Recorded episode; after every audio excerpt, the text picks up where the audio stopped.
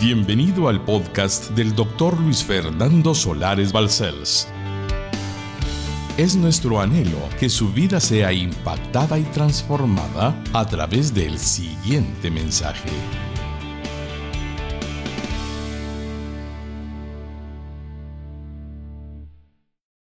La capacidad de Dios en y por medio de nosotros. Es como Dios tiene poder en nosotros y por medio de nosotros de anunciar su realidad en el mundo. A Dios no le pueden ver las personas, pero pueden ver a su iglesia, a su cuerpo, a usted.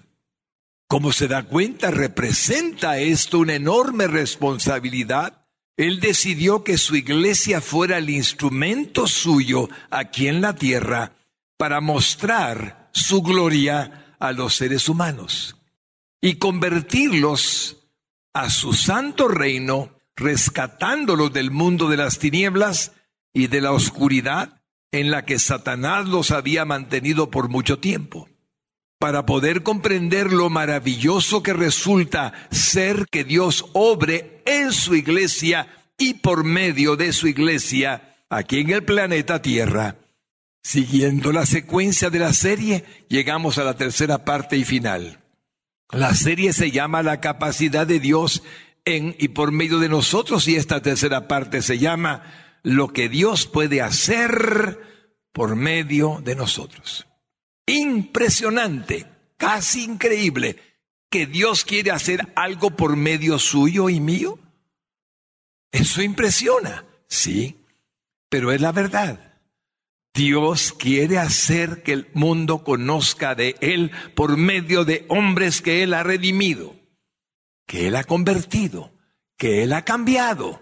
Dios quiere mostrarle al mundo que toda necesidad que el mundo tiene, realmente a través de aquellos que somos llamados su cuerpo, su iglesia, podemos llevar a cabo su plan. Lo que Dios quiere que nosotros seamos para gloria de él. Así ha sido siempre. Él dispuso que sus criaturas, sus hijos escogidos y redimidos, pudiesen dar testimonio de su preciosa realidad. La Biblia no habla de que ángeles o arcángeles sean lo que Dios decidió para revelárseles Él a los hombres. Las citas de ángeles que están en la Biblia casi siempre son para fortalecer a un creyente. Como está escrito en la palabra, son espíritus ministradores que vienen a favor del creyente para ayudarlo, para fortalecerlo. Pero no es la obra de los ángeles mostrar la gloria del reino de los cielos, porque ellos son ángeles. La gloria de los reinos de los cielos la muestran los hombres. Déjeme mostrarle un versículo de los ángeles en Hebreos 1.14. Oiga lo que dice. ¿No son todos ellos espíritus ministradores enviados para servicio a favor de los que serán herederos de la salvación? Está hablando de usted, está hablando de mí, para que seamos fortalecidos por el poder de su gracia a través del ángel que viene en nuestro auxilio, que está a la par nuestra y nos bendice. Pero el ángel no va a hablar por usted. El ángel no va a hablar por mí. El ángel necesita que usted lo haga. Así es que el primer punto de cómo Dios quiere usar su vida está en esta expresión. Él es poderoso para revelarse por medio de nosotros. Hermano querido, Él desea revelarse a los demás por medio de nosotros. Esas son palabras profundas, pero alguien puede imaginar algo como esto. Entonces voy a volverme un hacedor de milagros. No es lo que dice la Biblia. La Biblia dice que habrán dones que el Espíritu Santo dará a los hombres. Entre ellos, uno puede ser el hacer milagros. Pero el otro es el don del amor. Amor, sí, Dios se revela a los hombres cuando usted aprende a amar de la manera inusitada que el hombre jamás esperó que alguien amara. Otra forma es que el Espíritu Santo dice que puede darle un don a usted de benignidad y de bondad, de todo lo que sea atender, cuidar la necesidad que otro tiene, ministrarle y ayudarle y fortalecerle, y el Espíritu Santo lo está usando.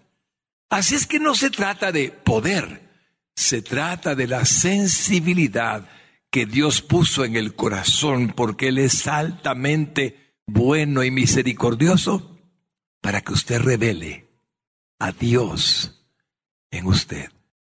Mire lo que le pasó a Pablo en Gálatas capítulo 1 y versículo 15 al 16. Cuando agradó a Dios que me apartó desde el vientre de mi madre y me llamó por su gracia, revelar a su Hijo en mí, para que yo le predicase entre los gentiles.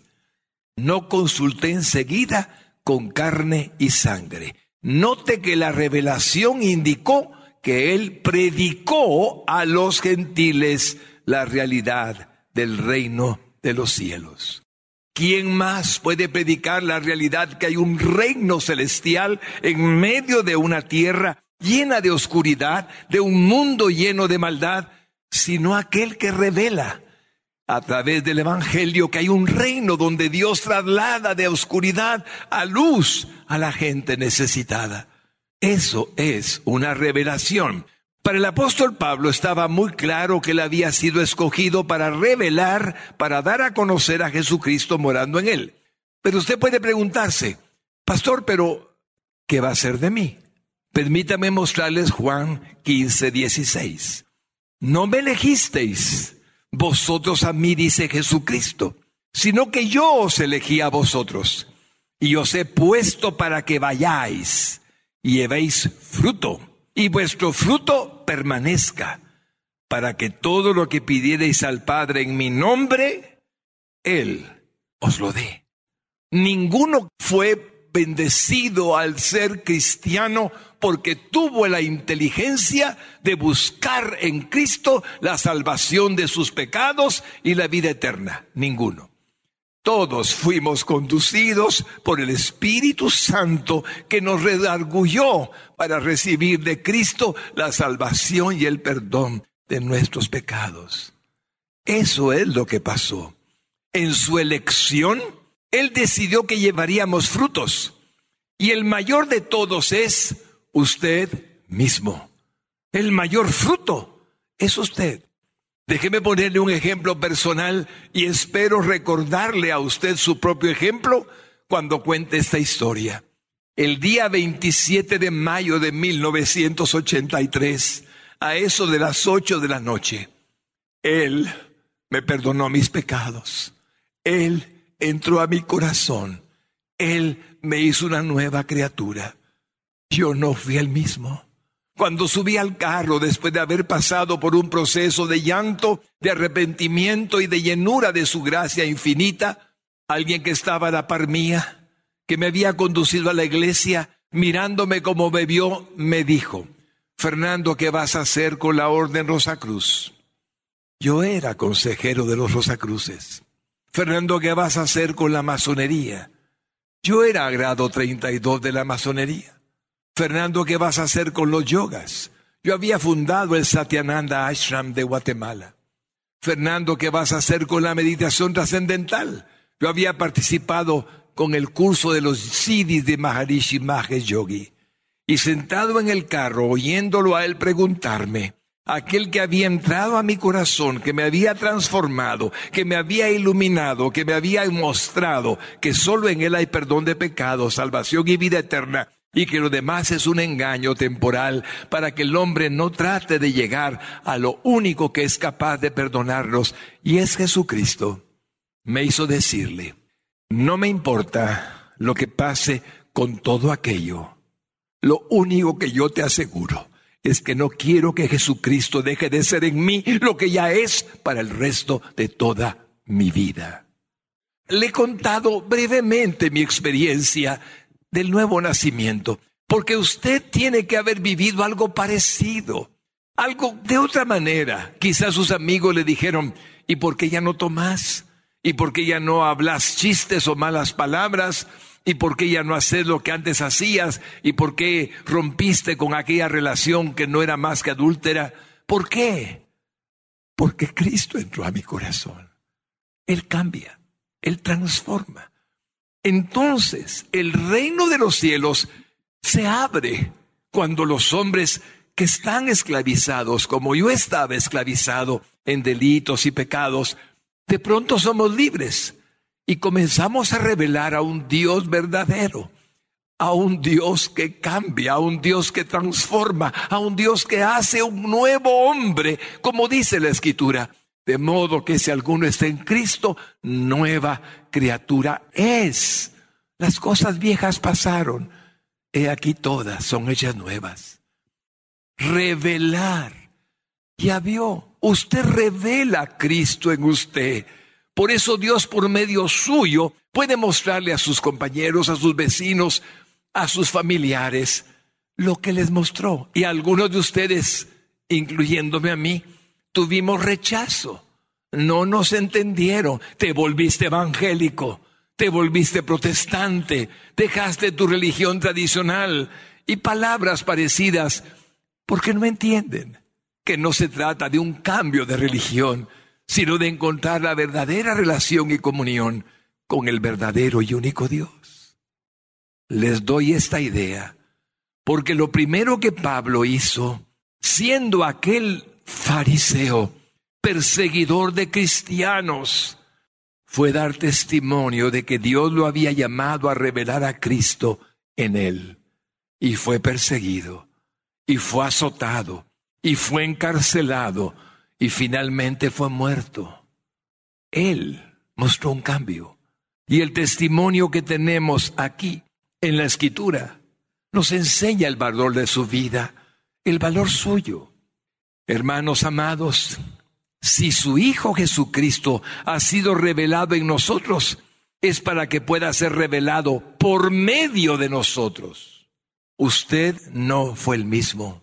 Usted cambió. Alguien entró a su corazón y se llama Cristo. Algo entró a su corazón y usted de pronto sintió que estaba lleno de algo diferente a todo lo que había experimentado. Su presencia, que es luz en usted, se manifestó quitándole la oscuridad. Hermanos lindos, la luz divina, su luz, la única luz que Dios pudo darle a los hombres, la dio a usted. Y Él es la luz del mundo. Y usted se convirtió en la luz del mundo. Es para que otros pudieran verlo a Él en usted y usted glorificar a Dios por su propia vida. Voy a mostrárselo. Jesús lo dijo. Mateo 5, 14 al 16. Vosotros sois la luz del mundo. Una ciudad asentada sobre un monte no se puede esconder, ni se enciende una luz y se pone debajo de un almud, sino sobre el candelero y alumbra a todos los que están en casa. Así alumbre vuestra luz delante de los hombres, para que vean vuestras buenas obras y glorifiquen a vuestro Padre que está en los cielos. Es obvio que Jesucristo quiere que usted alumbre. Es obvio que Él quiere que usted maestre por las obras lindas que pueda ver que pueda llevar a cabo en su nombre y bajo su dirección, que Él es real, que Él es verdadero. A Él le está usted anunciando cuando se comporta así. Los cristianos somos llamados por Jesucristo la sal de la tierra. ¿Saben ustedes que antes de la refrigeradora, antes del congelador, la forma en que la carne la carne que alimenta nuestros cuerpos cuando la comemos se preservaba era a través de ponerle sal. La sal preservaba la carne, o sea, la comida. Y Jesús dijo un día que nosotros éramos la sal de la tierra. Si la sal de la tierra que somos nosotros actúa, entonces la tierra no se corrompe. Pero usted mira una tierra corrompiéndose y corrompiéndose y corrompiéndose y sabe que lo único que la puede detener, al menos a aquellos que puedan salvarse para reconocer que necesitan el perdón de sus pecados y la vida eterna, es usted. Usted es la sal de la tierra. Jesús lo dijo. Mire Mateo 5:13. Vosotros sois la sal de la tierra. Pero si la sal se desvaneciere, ¿con qué será salada? No sirve más para nada, sino para ser echada afuera y hollada por los hombres.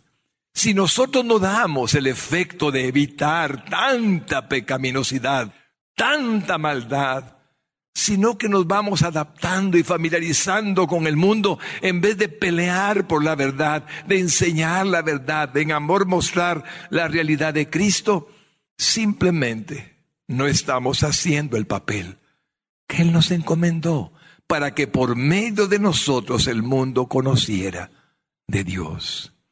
Los cristianos no maldicen, los cristianos no critican, los cristianos no están ebrios, los cristianos no mienten, los cristianos no roban, los cristianos no critican, los cristianos no fornican.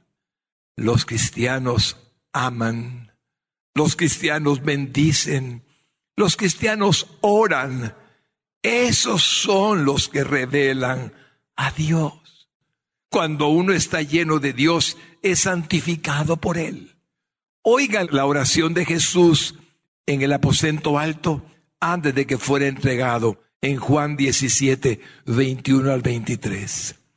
Para que todos sean uno como tú, oh Padre, en mí y yo en ti, que también ellos sean uno en nosotros, para que el mundo crea que tú me enviaste. La gloria que me diste, yo les he dado, para que sean uno, así como nosotros somos uno. Yo en ellos y tú en mí, para que sean perfectos en unidad para que el mundo conozca que tú me enviaste y que los has amado a ellos como también a mí me has amado.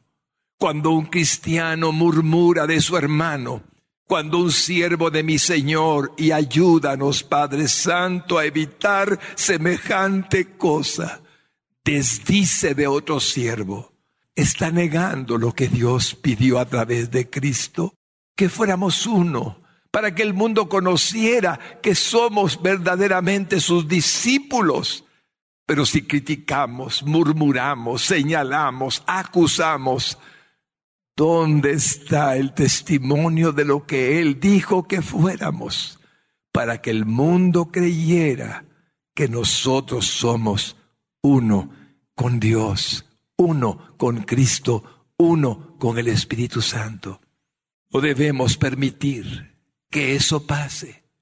Y otra cosa que es muy preocupante para un siervo y para una sierva, como usted y como yo, es tanta gente que se llama cristiana, pero que no da testimonio de Cristo. No es nada nuevo. Desde los tiempos del apóstol Pablo hasta el siglo XXI, hay gente que se va a la moda. Si el presidente es cristiano, él también es cristiano. No es eso lo que Dios dice. Si alguien famoso se vuelve cristiano, la moda es que el otro se vuelva cristiano. No es cosa de modas. Y por eso hay tantas personas que no entienden que el cristianismo no es una religión, no es una Biblia bajo el brazo, no es asistir a un culto el domingo, es una relación directa y de comunión con Dios y viven una vida completamente apartada de Dios. Voy a probarles algo muy doloroso para mí y para cualquiera que sea un verdadero cristiano. Miren lo que dijo el apóstol Pablo lleno del Espíritu Santo en Primera de Corintios capítulo 5 y versículos 9 al 13. Os he escrito por carta que no os juntéis con los fornicarios no absolutamente con los fornicarios de este mundo, o con los avaros, o con los ladrones, o con los idólatras, pues en tal caso sería necesario salir del mundo. Déjenme explicarle ese pasaje antes de que pasemos al anterior. El mundo está lleno de ladrones, lleno de idólatras, lleno de avaros. El mundo está lleno de esta gente y, por cierto, de fornicarios. Entonces dice Pablo, no les digo que no se junten con esos del mundo que practican eso. No podrían vivir en el mundo, porque el mundo está lleno de gente que peca constantemente. No se trata de eso, dice Pablo. Solamente se trata de lo que ahora les diré. Y vean lo que sigue en el versículo 11. Más bien os escribí que no os juntéis con ninguno que llamándose hermano fuere fornicario o avaro o idólatra o maldiciente o borracho o ladrón. Con el tal ni aún comáis. Porque ¿qué razón tendría yo para juzgar a los que están afuera, fuera de la iglesia? ¿No juzguéis vosotros a los que están dentro? Porque a los que están fuera Dios juzgará. Quitad pues a ese perverso de entre vosotros. Estas palabras, mis hermanos lindos, algunas personas las exageran diciendo, ay, pero pobrecito el hermano que está pecando, pobrecito. Y por lo tanto, creemos que lo que dijo Pablo lleno del Espíritu Santo no es verdad. Ni es hermano, ni es cristiano para que esté haciendo lo que está haciendo. Él necesita arrepentimiento de pecados. Él necesita convencimiento de pecado a través del Espíritu Santo para que se arrepienta.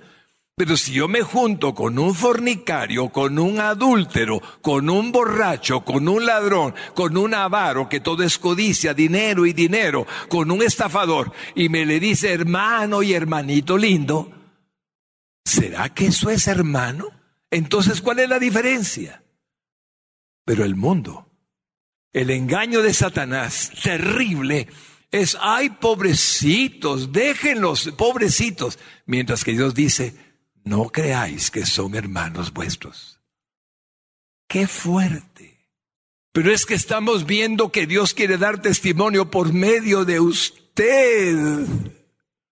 ¿Y qué testimonio da alguien si aún está en la carne y en el pecado?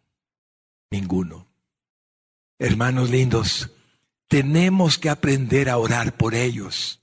Necesitan a Cristo Debemos de llamarlos por aparte, redarguirlos, advertirles que van al infierno, que no son creyentes.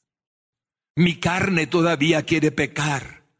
Ahí está mi vieja naturaleza, pero el Espíritu Santo en mí da testimonio y me impide hacer lo que mi carne quiere. Está escrito en la Biblia. Vemos por qué el mundo se confunde para ser como ese cristiano es, mejor me quedo como soy. ¿Saben ustedes que Mahatma Gandhi, el gran hombre de la India, el famoso Mahatma Gandhi, dijo, estuve a punto de volverme cristiano por las enseñanzas que Cristo dio, pero no voy a hacerme cristiano por el testimonio de los cristianos. Y no se convirtió. Mahatma Gandhi está en el infierno. Solo Jesucristo lleva al Padre. No hay otro camino. Yo soy el camino, la verdad y la vida.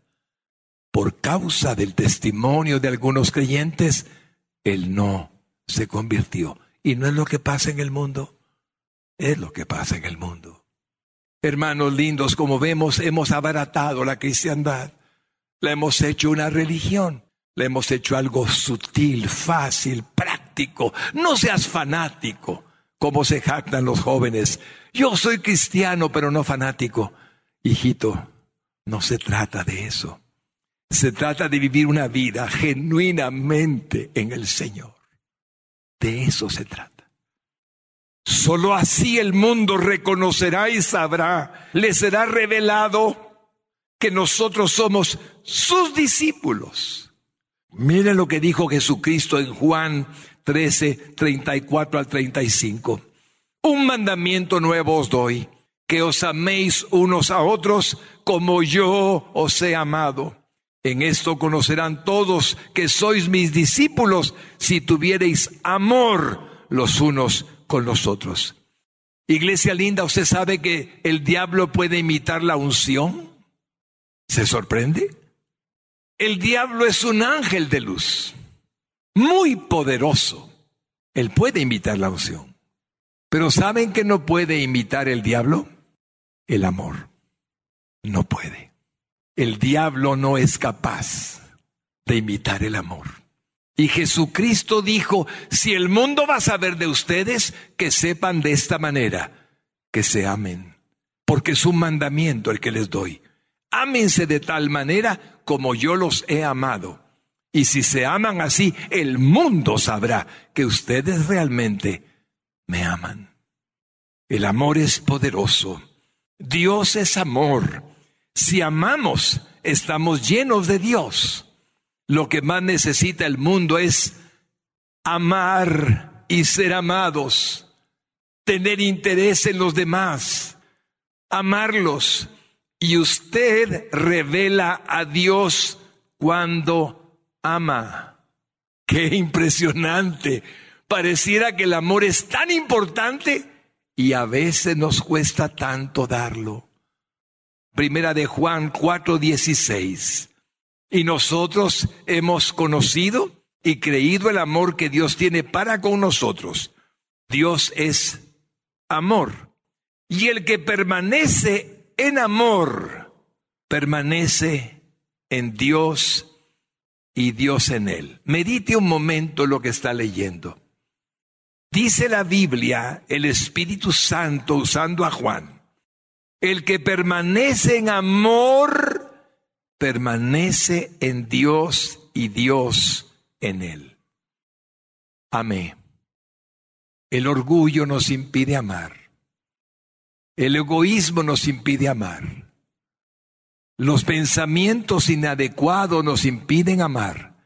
Y Dios dice, si tan solo amas, te llenaré de mí. Ama. Y te voy a llenar del mismo yo que soy el que soy. El que ama está lleno de Dios, dice la palabra. Y este es un tesoro sublime.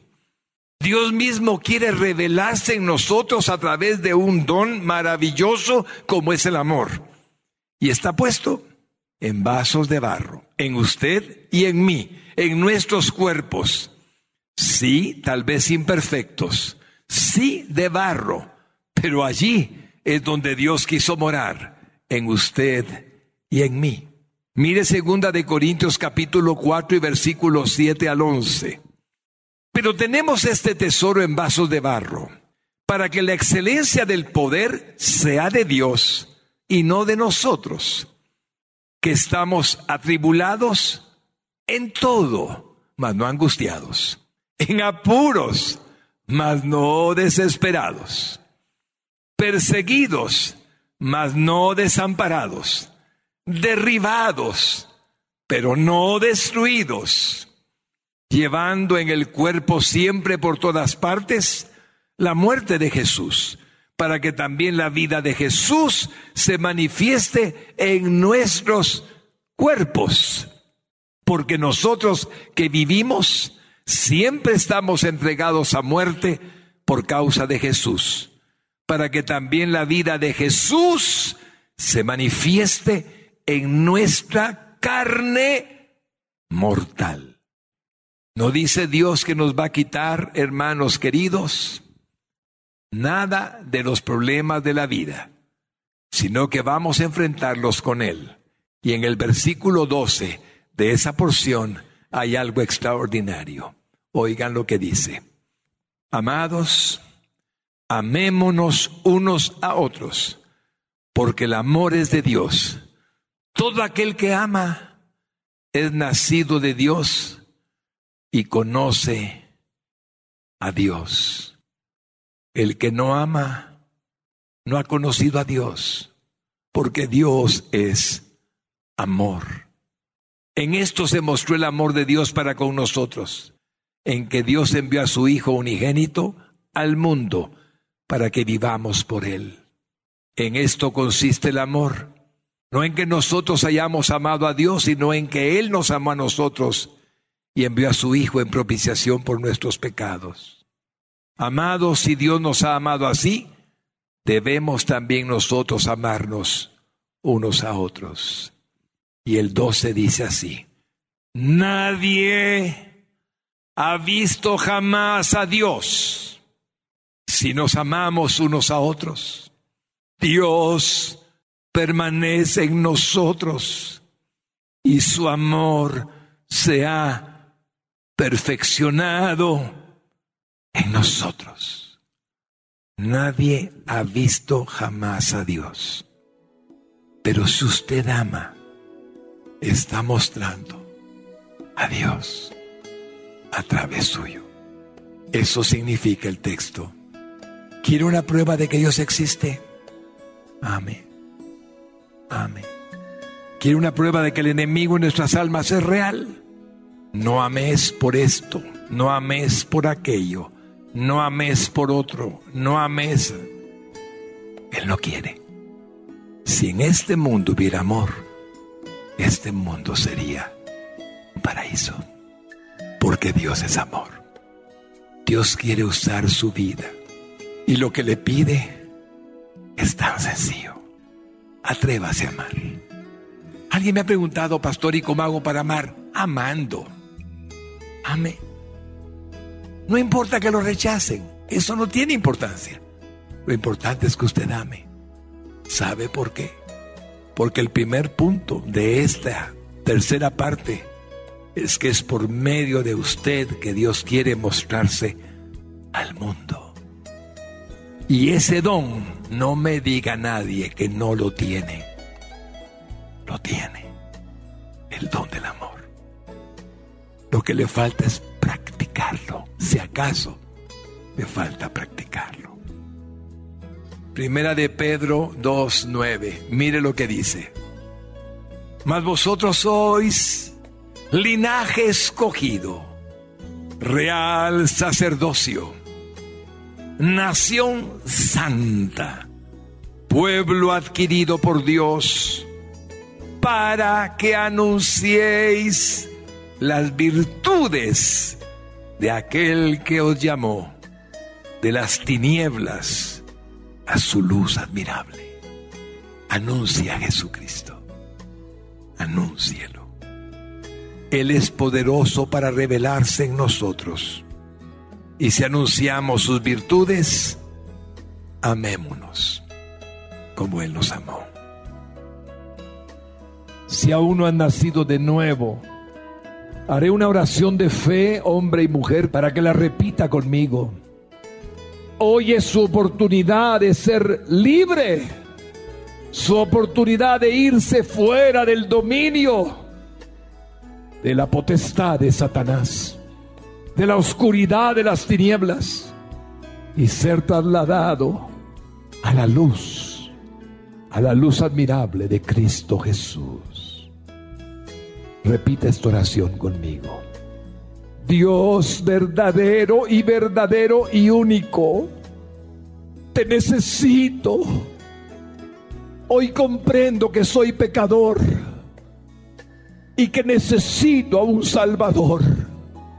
Y abro mis labios para confesar a Jesús como mi único y suficiente Salvador, porque solo Él tomó mi lugar en la cruz del Calvario y murió para que yo hoy fuera salvo, perdonado de todos mis pecados, porque mis pecados cayeron sobre él.